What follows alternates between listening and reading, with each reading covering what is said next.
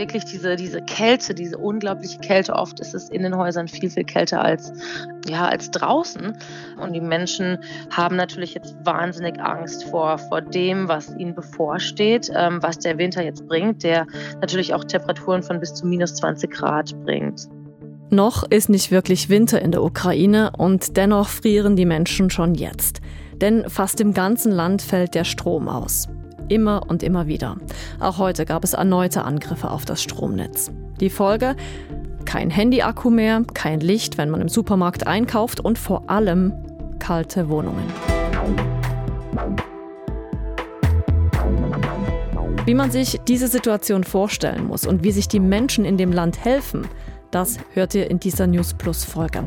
Und apropos helfen, die EU will der Ukraine im Krieg jetzt erneut helfen, indem sie sich quasi selbst verbietet, einen Großteil des russischen Öls zu importieren. Was kann das bringen? Klären wir ebenfalls heute bei News Plus. Mein Name Susanne Stöcker. Ich war am Wochenende mit dem Velo in der Stadt unterwegs, dick eingemummelt von Kopf bis Fuß. Und dabei war es gar nicht mal so sehr kalt, ungefähr um die drei Grad.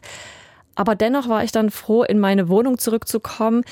Zwar heizt ich im Moment nicht so besonders viel, aber ja, es ist auf jeden Fall sehr aushaltbar. Und gerade in diesem Moment ging mir durch den Kopf, wie ist das für die Menschen in der Ukraine? Wie ist das, wenn man nach Hause kommt und die Heizung eben nicht auf die fünf drehen kann oder besser gesagt auf die fünf dreht und nichts passiert und zwar tagelang, die Wohnung bleibt kalt. Diese Frau hier aus der umkämpften Stadt Cherson in der Ukraine weiß es. Ich habe eine schlimme Bronchitis. Gestern gab es Licht und Wasser, aber am Abend wurde es wieder abgestellt. Es heißt, Mikolaev sei wieder bombardiert worden. Also gibt es wieder kein Licht, kein Wasser und keine Heizung. Die Heizung ist noch nicht einmal angestellt. Sagt diese Ukrainerin gegenüber der Nachrichtenagentur AP. Guten Morgen, Frau Glinski. Hallo, guten Hallo, Morgen. hier ist Susanne Hallo. Stöckel, grüße Sie.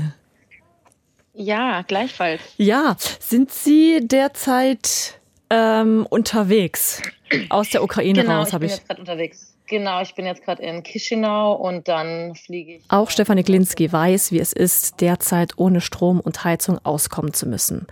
Die freie Journalistin hat die Ukraine immer wieder bereist und war bis heute jetzt fast den ganzen letzten Monat im Land. Unter anderem im Süden, in Cherson und Mikolajew, sowie auch in der Hauptstadt Kiew. Und sie sagt, fast die gesamte Ukraine ist betroffen. Es kam ja immer wieder erneut zu diesen Zerstörungen von diesen Stromverteilern, also eben genau diese Verteiler, die den Strom den Menschen liefern. Der Strom an sich wird ja hauptsächlich weiterhin durch die Atomkraftwerke produziert, also die auch weiterhin funktionieren. Aber wenn eben diese Verteiler zerstört sind, kommt der Strom eben nicht bei den Menschen an. Und das ist tatsächlich im ganzen Land so zu sehen. Natürlich wird dafür gesorgt, dass ganz vieles immer wie immer ganz schnell repariert wird. Und gleichzeitig ist das natürlich schwieriger in Gebieten, in denen es natürlich weiterhin aktiv zu, zu Ausschreitungen, zu Kämpfen kommt. Also ich war äh, lange Zeit in Cherson im Süden, die Stadt, die jetzt ja wieder in der Hand der Ukrainer ist, aber Mhm. gleichzeitig gibt es dort natürlich gar keinen Strom, kein Wasser, kein Internet und, und kein Gas, was die Menschen dort nutzen können. Wie schwierig das ist mit dieser andauernden Zerstörung, hat auch dieser Mann erlebt. Der Mitarbeiter des Netzbetreibers in Cherson hat Reportern vor Ort erzählt, Wenn wir mit den Reparaturarbeiten beginnen, beginnt sofort der Beschuss. Es scheint, dass sie uns sehen oder dass ihnen jemand davon berichtet, denn das ist schon oft passiert. Wir haben gerade elektrische Leitungen repariert und am nächsten Tag müssen wir wieder Leitungen reparieren. Ja, und dass die Menschen im Land trotz dieser Situation durchhalten, dazu ruft Präsident Volodymyr Zelensky immer wieder auf, auch jetzt am Sonntagabend in einer Videobotschaft. Der Feind hofft, den Winter gegen uns einsetzen zu können, um die Kälte und die Schwierigkeiten des Winters zu einem Teil seines Terrors zu machen. Wir müssen alles tun, um diesen Winter zu überleben. Nun will man ihm und seinem Land von außen mit einer weiteren Hilfsmaßnahme unter die Arme greifen. Die G7-Staaten wollen zusammen mit der EU und Australien jetzt Russland verbieten, Öl zu exportieren. Damit wollen sie dem Land quasi den Geldhahn für den Ukraine-Krieg zudrehen. Was das der Ukraine in der jetzigen Situation bringen kann und wie das genau funktionieren soll, ich weiß es nicht. Aber SRF-Redaktor Manuel Risi weiß es. Manuel, du hast dich die letzten Stunden in das Thema vertieft, bis quasi in die Tiefen des Ölbusiness abgetaucht. Jetzt wieder aufgetaucht. Schwupps, da ist er. Manuel, drum die Frage, was hat es denn damit auf sich? Oder anders gefragt, was tritt da jetzt konkret in Kraft? Also es geht um zwei Dinge. Einmal ein Ölembargo und dann auch noch ein Preisdeckel für russisches Öl. Beide Maßnahmen gelten ab heute. Damit will der Westen Russlands Wirtschaft weiter unter Druck setzen. Okay, aber was genau heißt das jetzt konkret? Also beim Ölembargo geht es um ein Importverbot von russischem Öl in die EU-Staaten. Das heißt konkret, kein EU-Mitgliedstaat darf ab heute mehr russisches Öl kaufen, das über den Seeweg in die EU gelangt. Die EU-Kommission geht von Zitat erheblichen Auswirkungen aus, denn für Russland brechen damit etwa 90 Prozent der Ölexporte in die EU weg. Das Embargo gilt aber auch für den Transport. Reedereien aus der EU, also Unternehmen mit Transportschiffen, dürfen grundsätzlich auch kein russisches Öl mehr transportieren und dieses etwa an Drittstaaten wie Indien oder China liefern. Und das ist relevant, weil viele Öltanker auf der Welt von Reedereien mit Sitz in EU-Staaten betrieben werden, etwa von Griechenland aus. Klingt für mich jetzt alles recht strikt. Also das heißt, Russland darf de facto kaum mehr Öl über den Seeweg exportieren. Naja, da gibt es eine Ausnahme und das ist eben dieser Ölpreisdeckel.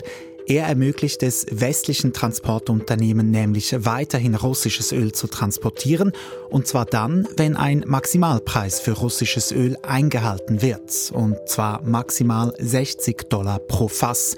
Beim Preisdeckel machen nebst der EU auch die sieben bedeutendsten westlichen Industriestaaten die G7 mit und Australien. So viel mal zur Theorie. Wie muss ich mir das jetzt praktisch vorstellen? Das geht so. Möchte eine westliche Transportfirma russisches Öl etwa nach Indien verschiffen, dann darf sie das eben nur noch unter der Bedingung, dass das Öl nicht für mehr als 60 Dollar pro Fass verkauft wird. Mit dieser Ausnahme will der Westen verhindern, dass der Ölpreis auf dem Weltmarkt zu stark steigt, denn das könnte passieren, wenn plötzlich kein russisches Erdöl mehr am Weltmarkt gehandelt würde. Gleichzeitig will man mit dem Preisdeckel verhindern, dass Russland von steigenden Ölpreisen profitieren kann.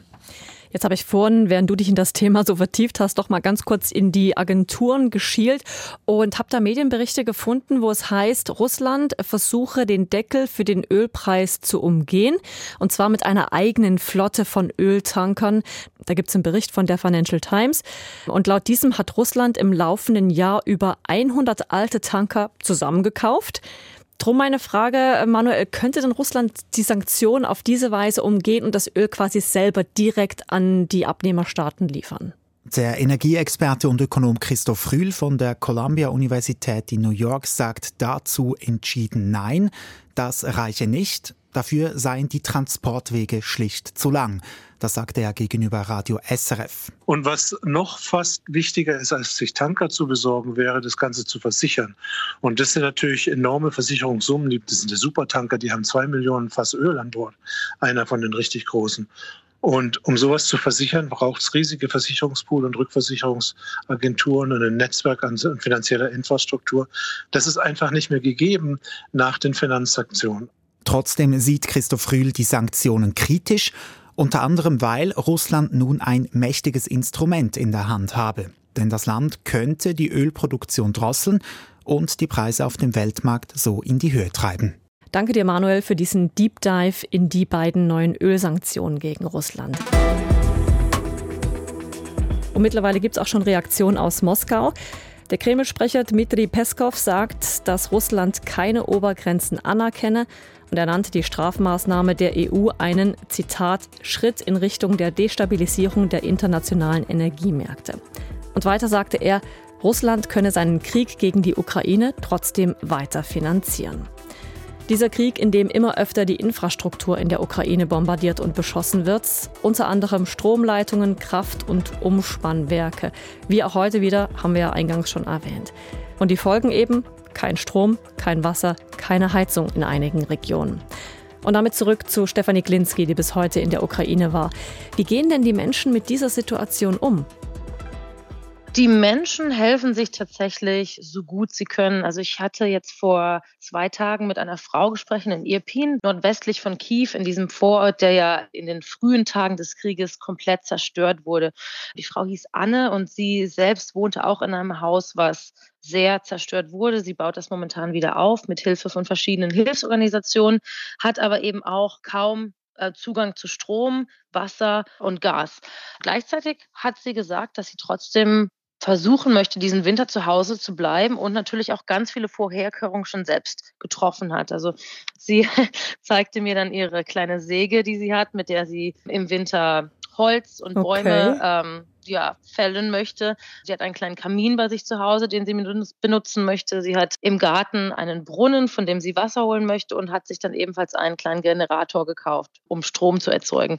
Und ganz viele Menschen machen jetzt genau das. Die, die nehmen das irgendwie selber in die Hand. Die gehen davon aus, dass Russland natürlich das Land weiterhin attackiert, dass es vielleicht oder definitiv zu viel mehr Stromausfällen kommen wird. Und die Menschen ja, versuchen einfach sich selbst zu helfen, sich auch gegenseitig Generatoren auszuleihen, zusammenzusitzen, zusammen vielleicht ein Feuer im Kamin zu machen. Und das sieht man immer wieder. Also ich habe auch eine andere Frau getroffen, eine junge Mutter, Julia hieß die, die mit ihrer zweimonatigen Tochter im siebten Stock eines Hauses lebte, jeden Tag irgendwie hoch und runter muss, kein Wasser hat, kein Zugang zu Strom und das natürlich mit einem kleinen Kind, was wahnsinnig schwierig ist. Und auch sie meinte, dass sie dann sehr oft zu diesen Zelten geht, wo sie ja ein paar Stunden in der Wärme sitzen kann mit ihrer Tochter und natürlich auch sehr viel Unterstützung von anderen Nachbarn, die dann sagen, kommt zu mir, ich habe einen Kamin, ich habe einen Generator. Also die Menschen, die sind zusammen, die helfen sich gegenseitig, um ja eigentlich gegen diesen Winter anzukommen, anzukämpfen. Und in so ein Zelt, das Stefanie angesprochen hat, hat sich auch dieser Mann verkrochen. Er ist Programmierer aus Cherson, kann ohne Strom logischerweise nicht arbeiten. Er komme drum ab und zu in das Notzelt, in dem man wenigstens für kurze Zeit seinen Laptop und das Handy anstecken könne, hat der Kollegen vor Ort erzählt. Ich versuche an Orten zu arbeiten, an denen ich so lange wie möglich bleiben kann. Hier öffnen sie zum Beispiel um 7 Uhr morgens und schließen um halb acht oder um sechs. Ich meine, das ist der letzte Ort, den ich noch gefunden habe. Davor habe ich an vier anderen Orten gearbeitet.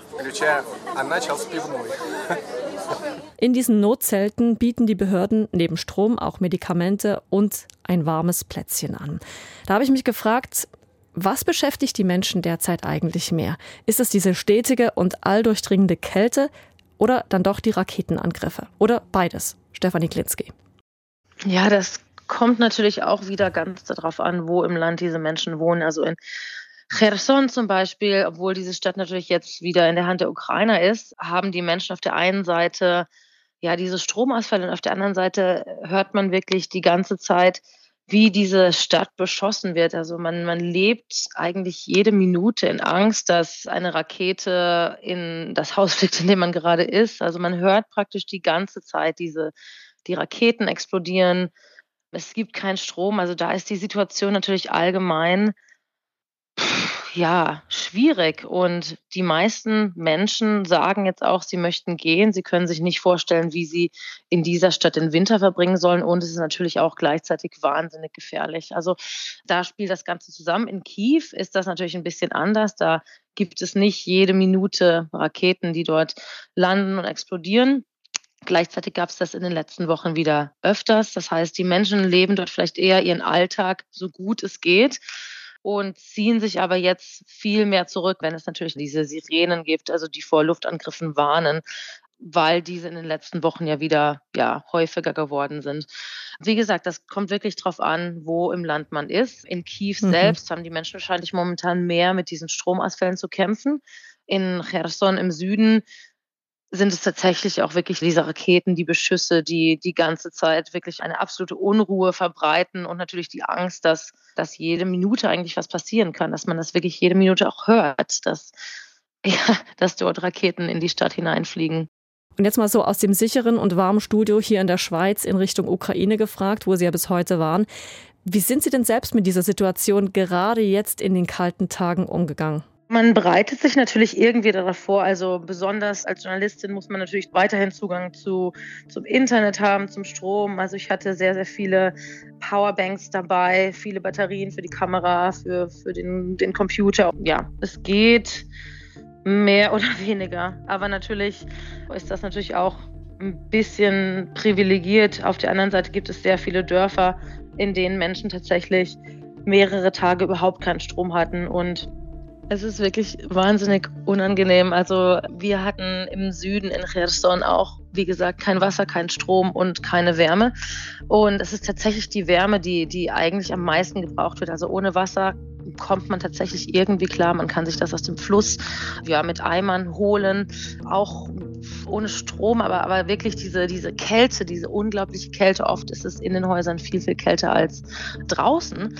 Und das ist wirklich unangenehm und das ist momentan ja noch der, der Beginn des Winters. Der Winter hat nicht wirklich begonnen. Zwar liegt in Kiew momentan schon sehr viel Schnee, in Cherson im Süden noch gar nicht. Das ist eigentlich noch relativ warm, bis, bis an die 10 Grad.